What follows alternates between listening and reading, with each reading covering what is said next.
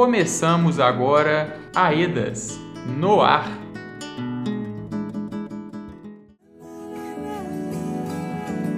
Tudo aconteceu num certo dia, hora de Ave Maria, o universo viu gerar. No princípio o verbo se fez fogo, nem Atlas tinha o globo, mas tinha no mil lugar, era terra. Olá, pessoal. Um feliz início de mês a todos e todas que vivem às margens do Rio Paraupeba e que estão nos escutando. Eu sou Joana Tavares e começamos agora mais uma edição do programa AEDAS no Ar, uma produção da Associação Estadual de Defesa Ambiental e Social de Minas Gerais, AEDAS. Abrimos o programa de hoje com a música Canção da Terra, de Pedro Munhoz, interpretada pelo grupo Teatro Mágico. Todas as semanas estaremos no ar neste mesmo dia e horário com notícias, música, dicas e entrevistas para levar informação sobre as regiões atingidas pelo desastre sociotecnológico do rompimento da barragem do Córrego do Feijão. E também informações sobre a atuação da assessoria técnica independente nas regiões 1 e 2 da Bacia do Paraupeba. Começamos o programa de hoje lembrando cinco anos de outro desastre socioambiental provocado pela Vale, o rompimento da barragem de Fundão, em Mariana toda a nossa solidariedade às famílias atingidas, que, assim como a população do Paraupeba, continuam na luta por reparação. Nessa semana, recebemos em nosso programa a Procuradora da República, Flávia Torres, que atua na Força Tarefa do Ministério Público Federal em Brumadinho. Ela vai falar sobre a possibilidade de um acordo entre o governo do estado de Minas Gerais e a Vale SA em relação ao rompimento da barragem da mineradora em Brumadinho. Essa proposta tem sido criticada por pessoas atingidas que exigem maior participação nas decisões judiciais e também nas decisões referentes à reparação dos danos causados pelo rompimento nas cidades e em suas vidas. Procuradora Flávia Torres, seja muito bem-vinda ao nosso programa. Bom dia, ouvintes. Bom dia, Joana. Eu agradeço a oportunidade de falar aqui com vocês. Procuradora, qual tem sido o posicionamento do Ministério Público Federal diante dessa possibilidade de acordo entre o governo de Minas, a Vale e as instituições de justiça? O Ministério Público Federal entende que as pessoas atingidas devem ocupar uma posição central no processo de reparação. Afinal, a vida, os direitos e projetos dessas pessoas é que foram atingidos. Então, devem ser assegurados à população atingida os meios de participação qualificada viabilizando que expresse suas opiniões e anseios. De que forma esse acordo pode comprometer os direitos dos atingidos e das atingidas? O acordo pode definir a forma como se dará a reparação dos direitos sociais, na sua vertente difusa e coletiva, quer dizer, naquilo que se refere a toda a sociedade e a população atingida como um todo. É importante destacar que consta da ata da audiência realizada no dia 22 de outubro que o teto do acordo não contemplará as indenizações individuais, ou seja, que o acordo não englobaria e não prejudicaria as reparações e indenizações individuais.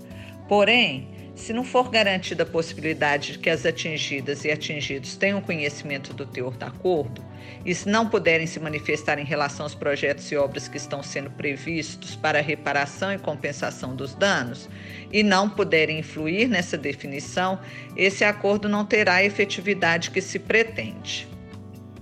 Na última terça-feira, dia 3 de novembro, houve uma reunião entre órgãos públicos, instituições de justiça, movimento dos atingidos por barragens e as assessorias técnicas independentes. O Ministério Público Federal também estava presente, certo? O que foi debatido nessa reunião? Nessa reunião foi debatida principalmente necessidade que seja assegurada às atingidas e atingidos de toda a bacia do Rio Paraupeba a possibilidade de conhecimento dos termos do acordo e de participar de alguma forma da construção dos seus termos, e não apenas do acompanhamento de sua execução. Foi bastante destacado, tanto pelo MAB quanto pelas assessorias técnicas independentes presentes, que as pessoas atingidas precisam ser ouvidas, que é necessário tempo para construir como se dará a participação de atingidas e atingidos. Do contrário, o acordo será pouco aceito socialmente. Para a legitimação da proposta, é preciso que o acordo seja submetido a amplo debate e discussão. Também foi ressaltado que a questão do pagamento emergencial precisa ser definida com urgência, porque as pessoas no campo estão sofrendo necessidades básicas de sobrevivência. Procuradora, a gente agradece a sua contribuição no nosso programa para a discussão desse tema tão importante, que é a participação dos atingidos e atingidas nesse processo que define os rumos das vidas dessas famílias. Joana, eu que agradeço a oportunidade de participar do programa, espero ter esclarecido todas as dúvidas. Bom dia a todas e todos. Você está ouvindo Aedas no ar. Nessa semana, teve início a segunda rodada dos grupos de atingidos e atingidas, importante espaço de participação para que as famílias afetadas pelo rompimento da barragem Mina Córrego do Feijão possam ajudar a EDAS a identificar os danos causados pelo desastre ocasionado pela Vale. Mas como será que funcionará essa segunda rodada de encontros da EDAS com as famílias? Vamos entender um pouco mais sobre como vai acontecer esses grupos. Como? Quando? Quem? Por quê? Explica, Explica aí. aí. Olá pessoal, eu sou Lucas Jerônimo da equipe de comunicação da EDAS e hoje venho falar sobre a segunda rodada dos grupos de atingidos e atingidas que começa nesta quinta-feira, 5 de novembro, e vai até o próximo dia 20. Também chamados de GAAs, os grupos de atingidos e atingidas são espaços participativos construídos com apoio da Associação Estadual de Defesa Ambiental e Social, a AEDAS, assessoria técnica independente que atende os seis municípios das regiões 1 e 2 da Bacia do Paraupeba. São eles Brumadinho, Betim, Igarapé, Juatuba, Mário Campos e São Joaquim de Bicas. Nos GAAs, que continuam sendo articulados em ambiente virtual, em função da pandemia de Covid-19, a população atingida se reúne para debater as possíveis soluções de suas necessidades, coletivas e individuais, né, para superar os danos causados pelo rompimento da barragem do Córrego do Feijão. Nesta segunda rodada, os grupos vão discutir a atualização sobre o andamento das questões emergenciais da água, com foco no que a assessoria vem desenvolvendo junto às famílias, que após o rompimento estão tendo problemas com o abastecimento realizado tanto pela Copasa quanto pela Vale. Os grupos também irão discutir sobre o retorno do andamento do processo judicial contra a Vale, a proposta é que também sejam definidos os próximos passos, como a apresentação da matriz emergencial de danos, elaborada a partir do diálogo entre os atingidos e atingidas, em parceria com a EDAS. Os GAAs são uma opção metodológica adotada pela EDAS com o objetivo de informar questões básicas sobre a reparação integral. Antes dos encontros, os participantes dos GAAs recebem um material a ser utilizado, com a linha do tempo, com a cronologia dos principais fatos desde o rompimento e a apresentação da metodologia, que visa a participação e protagonismo dos atingidos.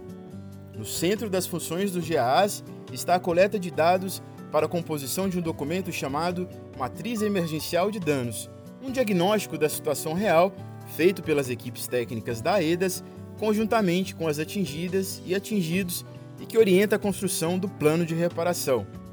Então é isso, pessoal.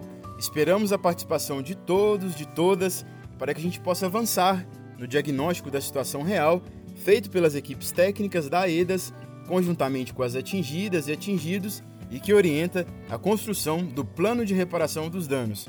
Um grande abraço e nos encontramos no GAAS.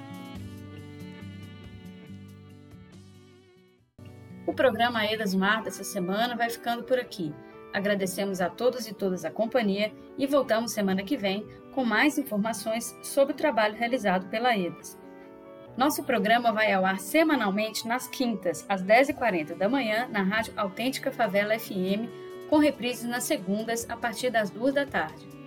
O AEDAS no Ar também é transmitido na Rádio América, nas sextas, às 8h15 da manhã. Lembramos ainda que todos os nossos programas estão disponíveis nas plataformas Anchor, Spotify, Google Podcast, SoundCloud e outras, onde podem ser ouvidos gratuitamente. Este programa teve apresentação de Joana Tavares, produção e roteiro de Joana Tavares e Marcos Barbosa, edição de Marcos Barbosa e contou com o apoio da equipe de comunicação da EDAS para Alpeda. Tenha um ótimo dia e te esperamos novamente na semana que vem. Um abraço e até lá!